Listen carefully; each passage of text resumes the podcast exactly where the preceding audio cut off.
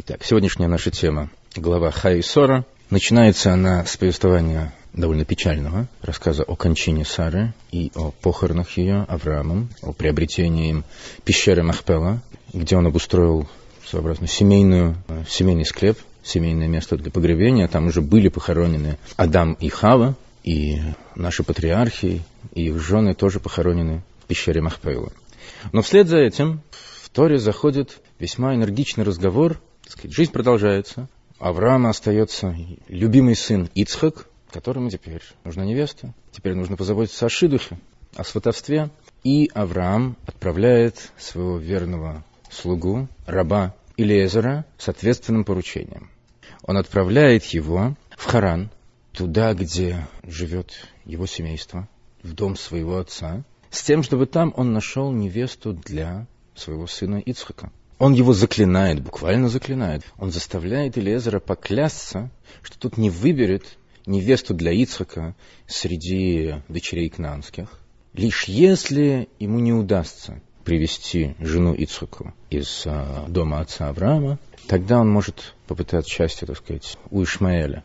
На самом деле он наделяет Илезера особыми полномочиями, особой силой. Он делает его шалихом, посланцем, согласно закону Торы, посланник человека, шалих, равнозначен тому, кто его посылает. Он наделяет Илиезера правом осветить, буквально обручить эту девушку, которую он найдет, сдел, сделать ее буквально женой Ицхака. Очень ответственное поручение. Бог всесильный, властелин небес, который взял меня из отчего дома, из моей родины, и который говорил мне, говорил со мной, который поклялся мне, что потомству моему, типа, потомству твоему отдам я эту землю, он пошлет ангела своего пред тобой, так говорит Авраам или Эзро, и ты возьмешь жену а, для моего сына оттуда. Наделяя Элезеру такими полномочиями, посылая его с таким ответственнейшим поручением, Авраам обещает Элезеру покровительство свыше обещает ему удачу. Всевышний пошлет своего ангела пред тобой, и у тебя все получится. Ты приведешь жену для моего сына оттуда. И Лезар со всей серьезностью подходит к исполнению этого поручения, отправляется туда, куда его послали, чудесным образом достигает этого места в кратчайшие сроки, в полном соответствии с тем, что ему обещает Авраам, Всевышний буквально творит чудеса на пути Элиазера. Случается так называемый кфица сворачивание пути. И в чудесно короткое время, спустя чудесно короткое время, Элиазер приходит к тому городу, э, где живут родственники Авраама. Останавливается у колодца, недалеко от города, и начинает загадывать желания начинает Всевышнему, э, так сказать, перед Всевышним ставить условия но на самом деле не ставить условия. Он просит у Всевышнего показать ему знак, явить ему знамение, чтобы он был сто процентов уверен в том, что он не ошибится. И он рисует целый сценарий. Вот я, значит, тут стою у колодца, вот придут девушки по воду, а как увижу я, значит, как Несса Галя воду, я, значит, скажу ей, попрошу у нее попить. Та из них, которая не только попить даст, но и предложит верблюдов напоить, или верблюдов, значит, вот именно той и суждено стать женой сына моего господина. Именно ее ты предназначил в жены сына моего господина. И не успел он закончить, может, он еще какие, что-то как-то описать хотел, рост, цвет волос, но не успел. Только он закончил говорить вот то, что мы с вами только что закончили цитировать, приходит девушка. И вот как он описал, так буквально и случилось. Плюс, что кроме того, что она предложила напоить также и верблюдов, она таки напоила этих верблюдов, бегала многократно туда-сюда, пока значит, не наполнила поильницы. В общем, все исполнилось буквально так, как и запрашивал Илиезер.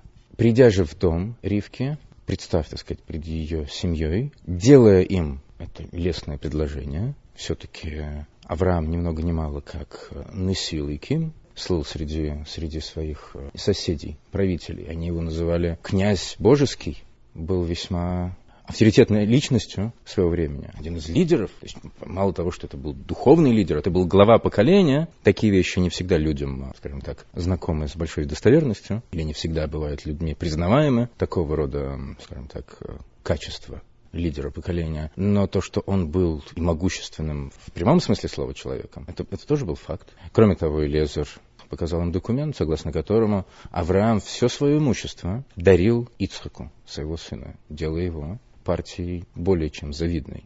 И далее Элезер рассказывает этой семье все обстоятельства своего путешествия, чудеса, которые происходят, вот то условие, которое он поставил, тот запрос, который он предъявил Всевышнему, как это буквально с точностью до мельчайших деталей и исполнилось. И упоминает также о том, что его господин Авраам, посылая его с этим поручением, пообещал ему покровительство свыше. И сказал он мне, Бог, пред которым я шествовал, Он пошлет своего ангела с тобой, и будет успешным, Он сделает успешным твой путь, и ты возьмешь жену для моего сына из моей семьи, из дома отца моего. Итак, история Илиезера повторяется в Торе два раза с абсолютной, практически, с абсолютной точностью. Сначала нам рассказывается, как все происходит, потом в рассказе Лезера звучит повторение этой истории. Само по себе вещь чрезвычайно замечательная, уникальная, поскольку мы с вами знаем, что в Торе нет ни одного лишнего слова, ни одной лишней буквы. Тут буквально все повествование повторяется. Есть у этого свое особое значение. Но что для нас интересно? Для нас интересно отличие. Отличие, которое всплывает в воспроизведении Элезером этой истории от того, что произошло на самом деле. Отличие, на самом деле, не очень-то и значительное. И для простого как бы, уровня понимания повествования, может быть, и не слишком существенное. Однако оно есть и позволяет нам глубоко копнуть в смысл э, некоторых вещей, концепций, чрезвычайно интересных, имеющих скажем, более широкое значение, нежели просто вот данный библейский сюжет нами с вами э, обсуждаемый. Может быть, кто-то из вас обратил внимание на это отличие. Может быть, кому-то бросилось в глаза. Отличие это звучит в описании того, как Авраам посылает Лезера с этой миссией в Харан. Что конкретно говорит Авраам Лезеру? Давайте вернемся назад, к первой цитате. «Бог всесильный, сделавший то-то, сделавший все-то, сказавший мне это, Он пошлет ангела своего пред тобой, и ты возьмешь жену для моего сына оттуда». Как об этом рассказывает Илезар? что Бог такой-то, пред которым я ходил, так передают слова Авраама, он пошлет ему ангела с тобой, и тут сделает удачным твой путь. Вот это вот обстоятельство путешествия Лезера с ангелом, то ли ангел впереди с фонариком, то ли он буквально вместе с Лезером под ручку, вот это на самом деле обладает очень важным значением которое, может быть, для поверхностного или для простого понимания смысла текста не столь существенно. Важно, что ангел как бы вот сопутствует его миссии – обеспечивает ему удачу. А перед или рядом, терминологическая разница может быть, может быть минимальна, но тем не менее, тем не менее, несущая определенный смысл. Вот это вот перед, с, позади, под ручку или, или как-то иначе, у нас такого рода терминология уже звучала в связи, вот, скажем так, с шествием по жизни. Когда у нас уже звучала подобного рода терминология, подобного рода выражения? Кто-то с кем-то ходил или перед кем-то, или позади? Вторая глава Пятикнижия. Ноах так и начинается со слов. Вот поколение Ноаха. Ноах человек праведный, цельный был в своих поколениях. Со всесильным ходил Ноах. С и Раши, комментируя этот посок, отмечает вот это вот «ходил с» со Всевышним, соотнося это с фразой, прозвучавшей здесь сегодня, а именно аттестирующей, как дающей аттестацию Авраама, «Бог, пред которым я ходил». То есть Авраам ходил пред Всевышним, неся миру весть о Всевышнем. Но здесь важно, что не «с», потому что «с» означает зависимость, означает необходимость постоянной поддержки.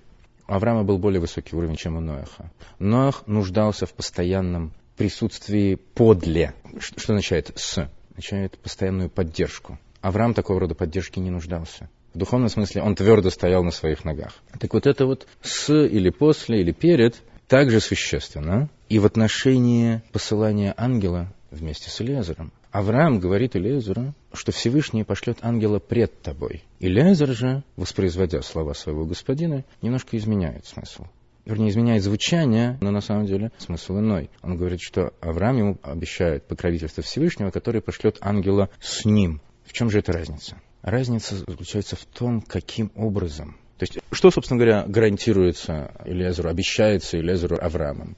Удача вот в исполнении его миссии.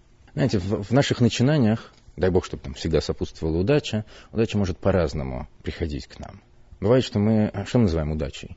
Ну, простом, достижение результата ожидаемого результата. Если результат превосходит наши ожидания, это тоже удача. В несколько ином смысле удача. Удача как нечто, как некий сюрприз. Бывает, что, мы достига... что наши действия достигают желаемого результата, но нам приходится тяжело над этим работать, преодолевая все возможные препятствия и, и так далее. Бывает, что все идет гладко. Мы, да, совершаем работу, и как бы все идет как, как по маслу. А бывает, бывает, что мы приступаем к исполнению вот, необходимого, и мы видим, как наше участие в совершаемом ну, можно рассматривать как чисто номинальное. Как будто нас свыше ведут уже по заранее проложенной тропке. Все препятствия уже сглажены, их нет.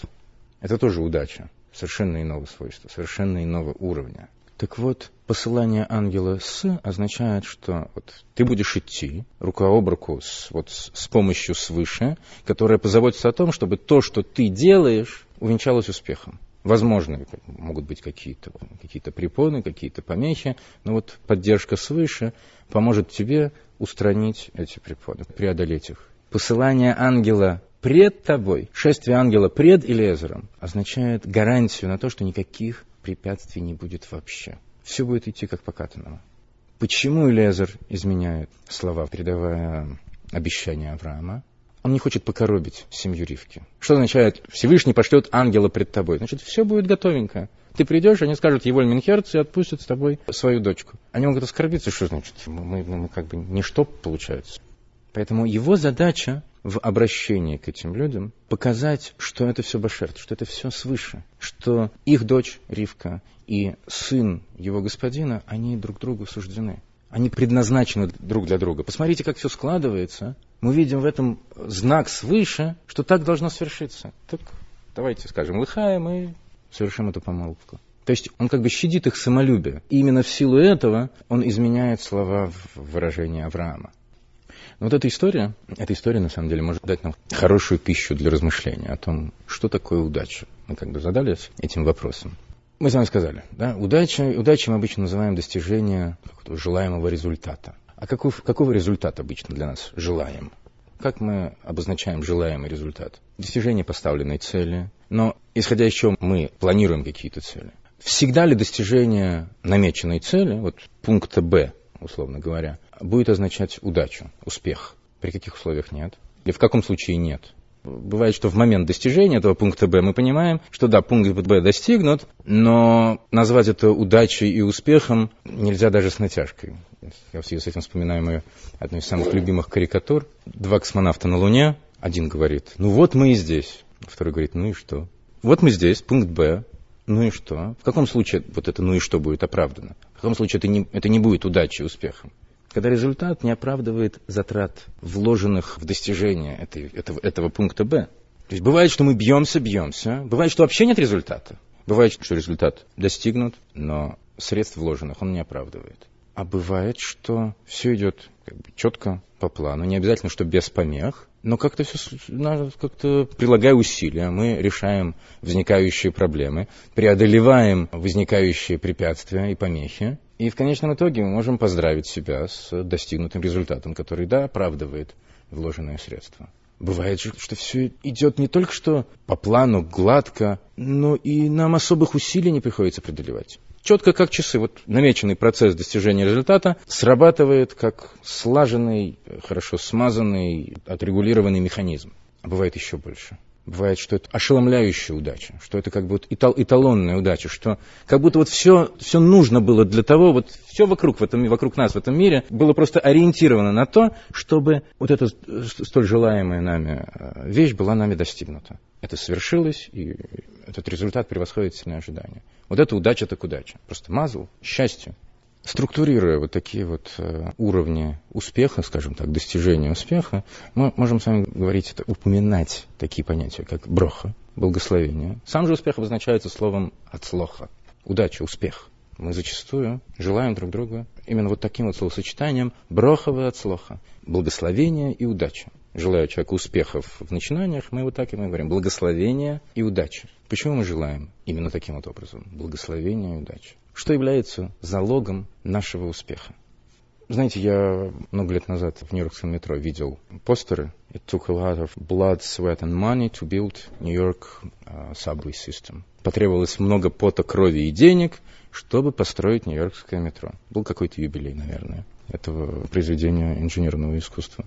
И согласно расхожему мнению, расхожему подходу, именно эти три аппетитных составляющих являются главными ингредиентами удачи и успеха. То есть литрами пролитого пота, крови и вложенных денег мы можем измерять наш успех. И на первый взгляд, в общем-то, мы можем найти подтверждение этому и в Талмуде, в трактате Мегила звучит следующая фраза. А, сказал Раби Ицок, если скажет тебе человек, я трудился и не нашел, не верь ему. Не трудился и нашел, не верь ему. Ягайте умацоси тамин. Скажет, я трудился и я нашел, верь ему. То есть для того, чтобы найти, то есть для того, чтобы достичь успеха, для того, чтобы была удача, нужно работать. Нужно тяжело работать. Не будет этого, не будет удачи. А будет это, тогда будет и удача, поскольку сказано, что тот, кто говорит, я трудился и не нашел, ему не верь. Значит, вот это залог успеха. С другой стороны, уже не в Талмуде, а в самом Писании, в Мишле и в притчах сказано, благословение Всевышнего обогащает. Богатство приносит благословение свыше. Вот в этом на самом деле залог успеха и удачи. Не будет благословения, хоть ты лопни, хоть ты тресни, пролей сколько угодно пота, крови, рассыпь сколько угодно денег, удачи не будет, если не будет благословения свыше. Мы об этом, в общем-то, напоминаем себе ежедневно в наших молитвах, например, в молитве после еды. Мы постоянно напоминаем себе о том, кто на самом деле является источником нашего успеха, источником нашего пропитания. И мы видим воочию, как у разных людей вложение, похожее вложение схожих усилий, схожего времени, денег и так далее, увенчивается совершенно различными результатами. Один все равно как бьется лбом об стенку, с результатом минимальным, если вообще есть. Другому же сопутствует вот та самая удача, о которой мы с вами говорим. Что-то за этим есть, это то, что называется благословением свыше. Если этого благословения нет, то хоть ты лопни, хоть ты тресни, результата не будет. Как же нам разрешить это противоречие? между словами э, Мишлы из книги «Притч» и словами Талмуда? Очень просто. Нужно продолжать читать Талмуд, поскольку фраза, которую мы с вами привели чуть выше, которая очень часто цитируется именно вот в таком вот смысле «работай и получишь», эта фраза продолжается следующим образом. «Ганы милы бедиври тойра», что это правило вот именно таким вот жестким, четким образом работает исключительно в сфере изучения Торы. Не трудился – не найдешь. Потрудишься – обязательно найдешь. Поэтому тот, кто говорил, я не работал, я нашел, не верь ему. Тот, говорит, я работал и не нашел, не верь ему. Только тот, кто говорит, я работал, я нашел, тому верь. Это в том, что касается изучения Торы, где на самом деле иегия, то есть утруждение, усилия, заставление себя прилагать дополнительные усилия, вкладывать дополнительные усилия в процесс изучения Торы. То есть не просто, так сказать, вот когда время есть, тогда и займусь. И вот то, что больше нравится, то ту книгу и раскрою. А действительно заставлять себя учить больше, посвящать больше времени, изучать не только то, что интересно, но то, что, то, что важно или вообще не, не важно что, а просто во имя изучения лишь Торы, даже если, может быть, именно эта тема не, не самая интересная, и задействовать свой человеческий интеллект по максимуму а не так, э, так сказать, одним полушарием думая, я не знаю о чем, о, о, о ближайшем ужине, а только вторую половину, э, так сказать, используя для, для понимания того, что читаешь. Так вот, это правило «потрудился и нашел» жестким образом, таким вот однозначным образом работает в сфере изучения Торы. Однако в бизнесе, когда вы делаете гешефт, дорогие товарищи, помощь приходит с небес. Необходима помощь небес для того, чтобы ваши усилия завершились успехом. Это не значит, что усилия не нужны, поскольку Тора нам сообщает, обещая благословение Всевышнего, и благословит тебя Бог Всесильный твой во всем, что ты будешь делать. Здесь каждое слово важно. Благословить тебя всесильный во всем, что ты будешь делать. Для того, чтобы тебе пришло благословение Всевышнего, ты должен что-то сделать, как в старейшем анекдоте. Купи уже билет лотерейный. И тоже имеет отношение к любому занятию. Да, источник всего благословения Всевышнего. Для того, чтобы это благословение воплотилось в конкретные материальные блага, необходимо, необходимо приложение наших действий. Не будет благословения, все действия пропадут в туне будет благословение, тогда для того, чтобы человек получил материализованный результат этого благословения, ему нужно приложить определенные действия. Уже процесс материализации может быть разным. От кого-то потребуется больше действий, больше усилий, больше затрат, но все равно, поскольку есть это благословение, он так или иначе получит его в виде материальных, материальных результатов. Для кого-то все пройдет просто, просто на раз, каждое действие, как, как слаженный механизм, будет одно за другим при, приводить его к конечному результату. От чего это зависит? От чего зависит вот процесс трансформации брахи, благословения, в осязаемые, скажем так, материальные блага? Зависит от качества инструмента, инструмента материализации брахи. Мы с вами сказали, что для того, чтобы благословение материализовалось, необходимо действие. Действие является тем инструментом, или, изъясняясь каббалистически, сосудом, в который должен облечься свет благословения. Если этот сосуд в порядке, если он целый, если он кошерный, если это правильный сосуд, точно так же, как э, для того, чтобы свет таланта, гениальности, способности к, э, не знаю, потенциал музыкальной способности, для того, чтобы его реализовать, нужен инструмент. Для того, чтобы результат этого выражения, этой гениальности был впечатляющим, инструмент тоже должен быть хорошим. Опять-таки, а, бывает, что свет настолько мощен, в смысле, что человек настолько гениален, что он может совладать также и с инструментом, ну, если не самым наилучшим, может быть, и поплоше, может быть, и не самым хорошим, того же Паганини в результате козни злоумышленников там струны лопались одна с другой, так он и на одной струне выдал им «Будь здоров». Ну, так это была скрипка не шоховской фабрики музыкальных инструментов. Я бы посмотрел, как он бы на таком инструменте впечатлил бы кого. Инструмент должен быть в порядке.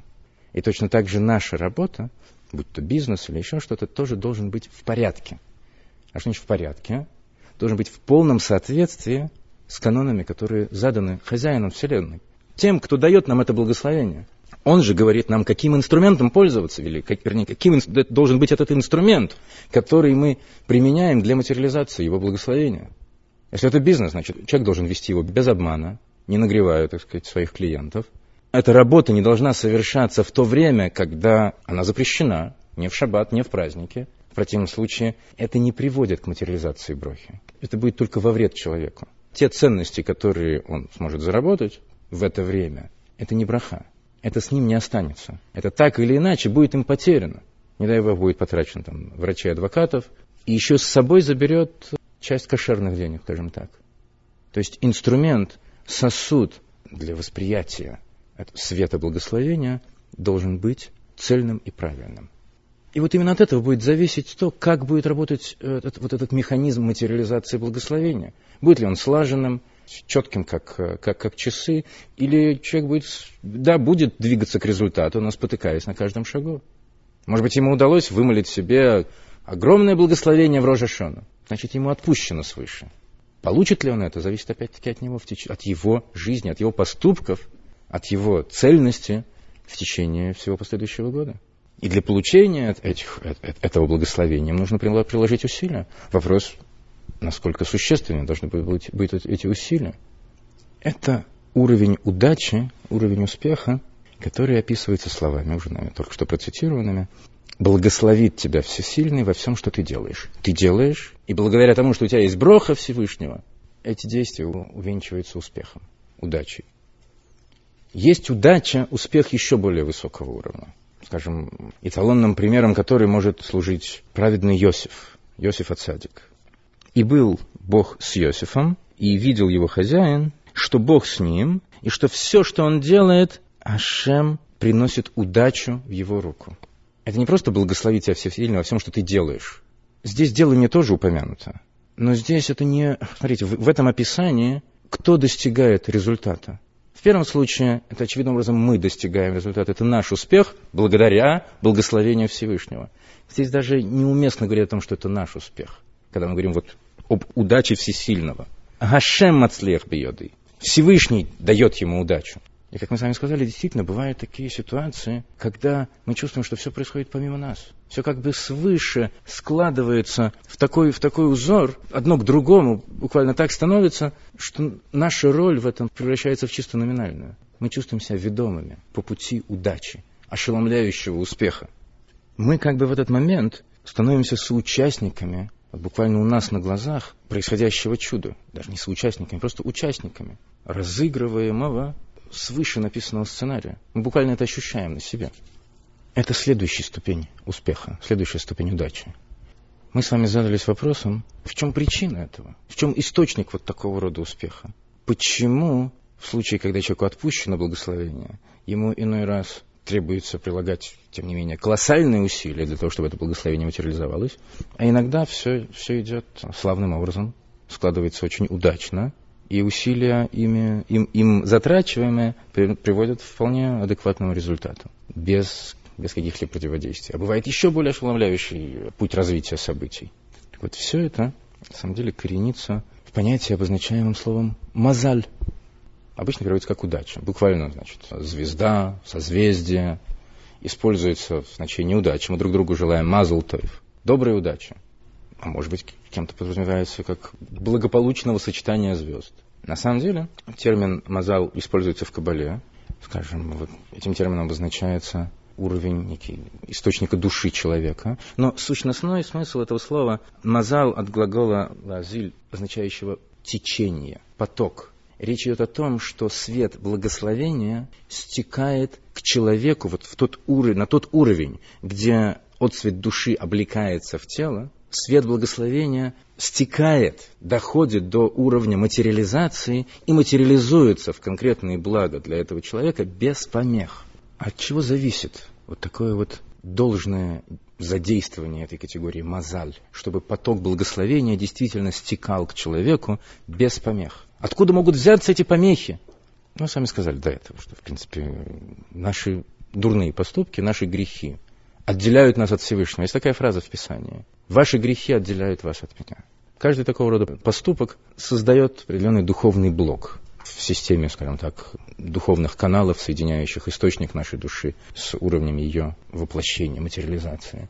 Но сами грехи, на самом-то деле, являются уже следствием определенного, определенного понятия, определенной категории, определенного свойства человека, которое, собственно говоря, и заставляет его грешить. И вот это свойство, оно само по сути и является помехой, преградой, это эгоизм человека, который является своего рода оболочкой, скорлупой, замыкающей человека, отделяющей его от, от всего окружающего, заставляющего концентрироваться лишь на себе самом. И вот этим оболочечным свойством оно также отсекает, отделяет человека от связи с высшим источником благословения. Так в чем же рецепт настоящей удачи и успеха. Мы можем этому поучиться у Элезера, который получает такое благословение от Авраама. Гарантию удачи Всевышний пошлет с тобой, даже не с тобой, ангела пред тобой. Все, гарантийный полюс в кармане, уже можно вообще ничего не делать. Можно сесть на верблюда, и все. Можно считать, что невеста уже, уже там, за вторым горбом. А нет. Почему Элиезер, придя к колодцу, просит у Всевышнего знака?